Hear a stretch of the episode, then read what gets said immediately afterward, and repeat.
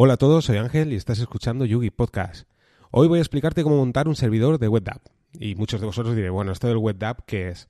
Si os digo que es la tecnología que emplea nubes públicas como por ejemplo Box.com, Yandex, pues quizás ya no te suene tan extraño. Digamos que esta tecnología es la que te permite el poder conectarte a estas nubes públicas para poder descargar tanto archivos, así como mediante un cliente que esté preparado para ello, pues tener carpetas sincronizadas entre tu servidor y tu máquina local. WebDAV es la tecnología también que, emplea Nextcloud y OnCloud para poder sincronizar eh, tus archivos, ya sea en tu dispositivo móvil, así como en tu escritorio. Así que, bueno, como veis, es un, es un servidor que está implementado desde hace muchísimo tiempo, que funciona muy bien. Y bueno, mi intención era crear un contenedor con el que poder sincronizar estos archivos, pero de un modo más rápido. Como si recordáis también podcast pasados, os hablé de buscar alternativas a utilizar la nube Nextcloud. Nextcloud, como os digo, utiliza WebDAV, pero no deja de ser una nube muy pesada, como muchas veces os he comentado. También tengo que deciros que ya vale muy mucho la pena solo por la aplicación Text que, os hablé hace poco, que, funciona mediante Markdown para poder tomar tus apuntes, tus notas. Pero bueno, quizás, si no es ese tu caso, pues quieras tener un simplemente un servidor que te permita eso, el poder tener tus archivos, sincronizarlos y listo. ¿eh? No quieres nada más, no necesitas tener calendarios para sincronizar, aplicaciones de notas. Bueno, pues para ello no necesitas instalar una nube tan pesada como Nextcloud. Así que con este servidor de WebDAV, pues te permite hacerlo perfectamente y sin problemas. De hecho, el montar un servidor eh, WebDAV es mucho más interesante que no utilizar, ya os digo, la propia sincronización de Nextcloud, porque aun teniéndolo en el mismo servidor, es muchísimo más rápido. Montar un servidor de WebDAV es muy sencillo. Simplemente tienes que montar un servidor web. Por ejemplo, puede ser Apache o Engine. Yo, por ejemplo, en el caso del Docker, pues monté un servidor con Engine porque es muchísimo más ligero. Y además partí de, Alpine Linux, que es una distro muy, muy ligera, que se utiliza mucho en los Dockers porque ocupa muy poco espacio.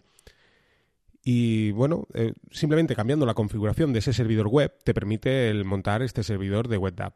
¿Cómo funciona esto? Bueno, de hecho no necesitarías ni cliente. Simplemente montando el servidor en el contenedor, que os voy a dejar también, no en las notas del programa, sino en el blog de YouGeek, donde voy a crear un post donde os voy a explicar el paso a paso, que simplemente es un paso, ¿eh? es una línea terminal, pero un poco os voy a explicar eh, los parámetros de configuración, por así decirlo, que tiene, que son muy sencillos. Por una parte, a la hora de montar el contenedor, pues tenemos que especificar eh, la IP en la que, para conectarte, la IP de tu servidor, y tienes que especificar a la hora de montar el contenedor un puerto, ¿vale? Por defecto sería el puerto 80, que es el puerto que utilizan normalmente los servidores web, pero bueno, si tú quieres montar varios servidores web DAP o probablemente lo tengas ocupado, pues puedes utilizar cualquier otro puerto que esté disponible. Por ejemplo, vamos a poner el puerto, yo que sé, 5000, por poner un ejemplo. Vamos a crear, a la hora de montar ese, ese servidor, tenemos que especificar el nombre de usuario y la contraseña. Esto es importante porque no todo el mundo va a tener acceso a este servidor web DAP simplemente solo aquellos usuarios que tengan usuario y contraseña. De hecho, ahora recuerdo también que es posible el tener eh, varios usuarios con diferentes usuarios y contraseña. Yo el contenedor de momento solo he puesto un usuario y contraseña, porque mi intención era simplemente montar para mi uso personal un, servidor web, ¿de acuerdo? ¿Qué clientes o cómo podemos conectarnos? Es tan sencillo como, como os decía, por ejemplo, si hemos utilizado, por ejemplo, el, puerto 5000, pues ponemos la IP de nuestro servidor, 2.5000, y bueno, en el navegador web nos aparecerá una ventanita donde nos pedirá el usuario y contraseña. Una vez pongamos el usuario y contraseña, pues veremos todos nuestros archivos disponibles en el navegador web. ¿eh? Digamos que accederemos a través del servidor web, tendremos acceso a todos esos archivos.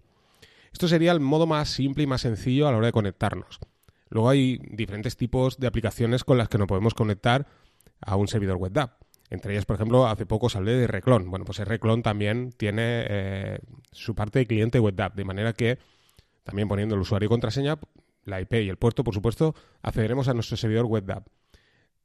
Los datos, por defecto, no van cifrados. ¿eh? Esto es importante, porque si decides abrir este servidor a Internet para acceder fuera de tu red local, sería interesante que utilizaras, por ejemplo, el contenedor de Let's Encrypt o hacer un certificado de Let's Encrypt para cifrar los datos entre, entre el servidor y el cliente. ¿De acuerdo? Esto es importante. Aún así, ahora, y por eso me dio la cabeza, con RClone también podemos cifrar el contenido que hay en la nube. Como sabéis, hay una opción donde podemos cifrar toda, todo el contenido que hay en nuestra nube. De manera que, bueno, pues sería doble, doble cifrado, ¿de acuerdo?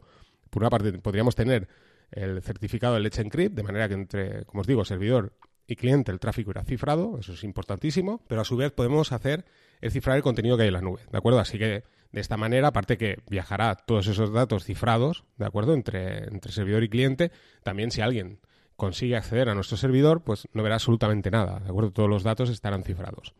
Podemos utilizar la terminal. Podemos utilizar eh, clientes como por ejemplo Cadáver, ¿eh? que es una aplicación de terminal con la que podemos subir y descargar archivos.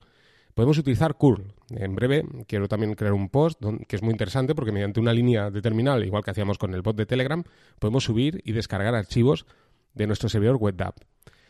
En resumidas cuentas, es exactamente lo mismo que tenemos en Nextcloud. Hay aplicaciones de notas, interesante, Joplin, una aplicación de, notas que funciona muy bien, que utiliza Markdown y bueno, pues eh, puedes conectarte a nubes públicas como por ejemplo Dropbox o OneDrive y también permite Nextcloud on Cloud y, claro, por supuesto, servidores web El único contra que tiene Joplin es que aquí sí, sí o sí, te obliga, en las versiones más antiguas no, eh, pero en las últimas versiones ya te obliga a tener un certificado de Let's Encrypt para que todo el tráfico vaya cifrado. ¿eh? Esto es interesante porque, claro, entiendo que los desarrolladores dicen, así obligamos a la gente que se haga el certificado.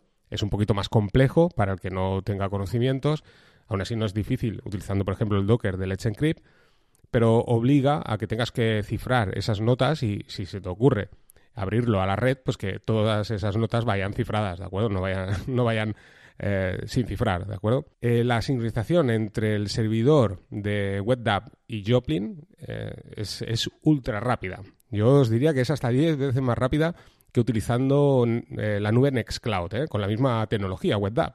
Pero como os decía, pues Nextcloud es una nube más pesada. De manera que ya os digo, si vuestro objetivo es simplemente sincronizar o subir y descargar archivos, yo os recomendaría utilizar este servidor de WebDAV única y exclusivamente. No utilizar una nube como por ejemplo Nextcloud.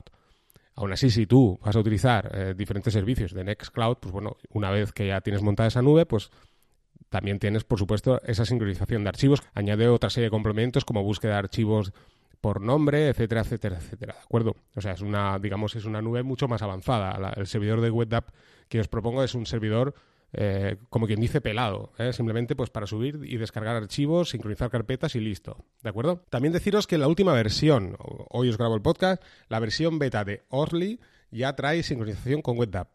Hace aproximadamente, pues yo, yo no recuerdo bien bien, pero posiblemente eh, unos dos años eh, también me adjunté al hilo en, GitHub donde eh, proponíamos al, desarrollador de Orly esa aplicación que te permite utilizar el, el ORG Mode para crear tus notas eh, con, desde tu dispositivo Android, pues el que fuera compatible con, servidores WebDAV. Claro, esto te permite el poder conectarte a, través de Nextcloud, por ejemplo, tener tus archivos ORG Mode en, en Nextcloud y poder acceder a través de la aplicación Orly. Pues bien, ahora ya es totalmente compatible, la versión beta funciona fantásticamente bien y también funciona con, este servidor de WebDAV que, os propongo, este Docker que, he creado, que funciona súper rápido y funciona perfectamente bien. Orly sí que te permite, al menos a día de hoy, el poder eh, conectarte sin tener certificado Let's Encrypt. Aún así, ya os digo, si vais a abrir la red, nuevamente os lo vuelvo a decir, el, servidor WebDAV, os recomiendo eh, montar un Let's Encrypt para cifrar todos los datos. Y poco más, os recomiendo pues eso, conectaros al blog de YouGeek donde vais a encontrar ese post de cómo montar el, contenedor de WebDAV, muy sencillo, una única línea de terminal para arquitectura tanto ARM como para Raspberry Pi, 64 bits y 32 bits. Así que no tenéis nada que perder. Os recomiendo mucho utilizarlo, es muy práctico. Es más, podéis incluso esos archivos que tenéis en vuestro servidor WebDAV, si tenéis por ejemplo un Chromecast, pues poder enviar ese contenido, tener ese contenido disponible en esa nube, digamos, que tienes montada y, pues, por ejemplo, enviar archivos multimedia a, tu Chromecast, ¿eh? sería una opción. Otra de las posibilidades es que si tienes una nube pública, como por ejemplo pueda ser Dropbox, donde tengas una carpeta que tengas todo el contenido cifrado gracias a Rclone, como sabéis puedes montar esa carpeta y poder ver todos los archivos en tu servidor o en tu PC sin cifrar. Pues bien, puedes montar esa carpeta en tu, en tu servidor, ¿de acuerdo? A su vez, enlazas la carpeta donde estarían los archivos de WebDAV ¿eh? mediante este contenedor y podrás acceder desde tu PC, gracias a WebDAV, al contenido de tus datos que tienes en Dropbox cifrados, ¿de acuerdo? De un modo por así decirlo, transparente. No sé si me habéis entendido. O sea, es tener una carpeta que tengas una nube pública que están cifrados, gracias a rclone, lo montas en tu servidor, enlazas esa carpeta con tu servidor web y puedes acceder a todos esos archivos como si fuera, digamos que esos archivos están eh, físicamente en tu servidor y en realidad están en la nube pública. Pero es una posibilidad para aquellas, aquellas nubes públicas que no tengas una aplicación, como por ejemplo los que utilizamos Linux, que no tienes una aplicación concreta o simplemente porque no quieras utilizarla. De hecho, podrías tener varias nubes públicas. Podrías tener, no sé, OneDrive, eh, Google Drive y Dropbox, una en cada carpeta montadas con rclone y a su vez acceder, gracias a este servidor WebDAV, un cliente de WebDAV, a todas estas nubes públicas, donde tienes carpetas cifradas una en cada nube, ¿de acuerdo? Quiero decir que esto es rienda sueltas a, vuestra imaginación. ¿eh? Esto ya, pues cada uno que es que se monte la película, pero creo que, me entendéis el concepto. Es acceder a todos esos archivos que están en la nube que están cifrados porque es una nube pública y nosotros gracias a WebDAV y con un único cliente podemos acceder a todas esas nubes. No os había comentado, si tienes un dispositivo Android, iOS, si tienes una tablet, lo que tengas, bueno, en todas partes encontrarás un explorador de archivos, exploradores de archivos, por ejemplo, en el caso de Android como Solid Explorer, en su día es Explorer también, pero bueno, hay exploradores también de software libre prácticamente la totalidad te permite el poder conectarte a servidores web. De manera que no es que sea muy complejo el encontrar un cliente que te permita esto, ¿de acuerdo? Así que si tanto tengas Android como iOS podrás acceder a los archivos que tengas en tu servidor web. Así que creo que no me voy a extender mucho más. Os recomiendo muchísimo probar este servidor. Yo os digo, es muy sencillo, no consume absolutamente nada. Consume lo que consume el servidor Engine, o sea, no consume nada. Y te permite, pues eso, tener todos esos archivos remotamente accesibles. Así que no me extiendo mucho más. Espero que os haya gustado el podcast. Un saludo a todos y nos vamos escuchando.